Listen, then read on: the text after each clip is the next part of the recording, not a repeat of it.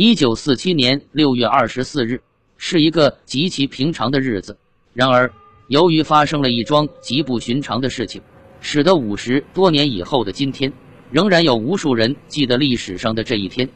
肯尼斯·阿诺德是美国爱达荷州博伊西城一家灭火器材公司的老板。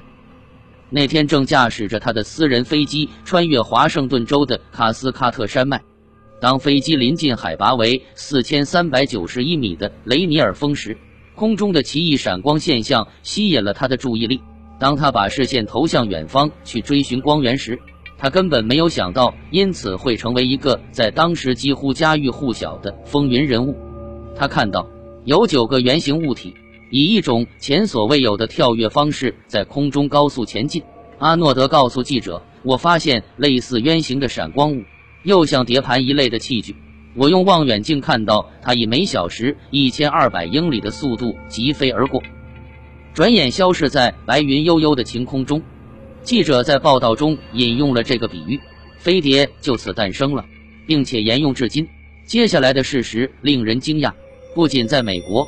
而且在世界上的每个角落，飞碟都以它们偏红掠影引发狂潮。同时，人们看到的飞行物不再单纯是碟盘状的、草帽形、圆锥形、雪茄形、蘑菇形、菱形、轮胎形、球形，甚至三角形、五星形等，在空中争奇斗艳。于是，人们又把它称之为 Unidentified Flying Object，意为不明飞行物，缩写为 UFO。一时间。UFO 成为传媒和人们议论的聚焦中心。有故障的飞碟丢下的黑色物质，在阿诺鲁特的 UFO 目击事件热潮刚过不久。1947年7月末，阿诺鲁特接到一名男子寄来的信，信中表示他也曾看到过飞碟。对于这件事情的真相，也许可以提供一些情报。1947年6月21日，那名男子驾船在太平洋沿岸一带的海域游弋。船上除了他之外，还有他的儿子以及他所养的宠物狗。当时云层很低，像要下雨的样子。忽然，在云层中出现了六个怪物，向他的船飞过来。起先他以为是气球，但这些气球飞行的速度实在太快了，瞬间便飞到了船附近的上空。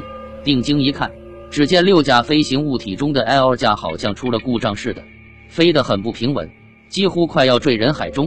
其他五架就在它的周围来回的飞。这群飞行物体是银色的，从外观上来看只有窗子，似乎并没有喷气引擎，飞行时完全无声，就像是在空气中滑行一般。在故障机体周围飞来飞去的飞碟中，有一架忽然靠近那架故障机体，双方几乎就要碰在一起时，故障机发生了爆炸，同时。由故障机体的中心部位掉出了一些闪着光芒的白色金属片，接着又掉出一些像熔岩般的黑色物质。这些物体一落到海里，就发出了嘶嘶的声音，使周围的海水沸腾了。那名男子感觉到自己的处境很危险，便将船朝岸边驶去。不久，其余五架飞行物体便提升高度，飞到云层中去了。于是。那名男子又回到海上捡了些黑色的碎片带回家中。莫里岛事件没有结论，可事情并未就此结束。隔天便有一个皮肤黝黑的男子去找那名目击男子，并对他说：“你那天在海边看到的事，绝对不要跟别人说，这是为了你好。”然后就消失不见了。那名男子真的被搞糊涂了，究竟他看到的是什么东西呢？那个神秘男人又是谁呢？就在此时，他听到了阿诺鲁特的事，所以他便寄出了那封信。另一方面，阿诺鲁特接到信后，就马上动身前往莫里岛。在莫里岛，阿诺鲁特看到了那个男子在信中所提及的金属碎片。阿诺鲁特发觉事态严重，便和他的空军朋友史密斯上校正式展开调查，但是结果却令人大失所望。飞行物体中心部分所掉出来的东西，有一种是管子的内衬。另外一种则是大型军用机常用的铝。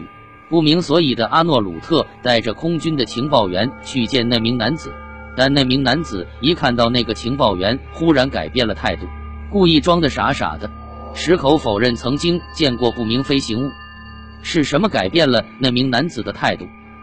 是否真的有飞碟？也许在不久的将来，科学会告诉人们真相。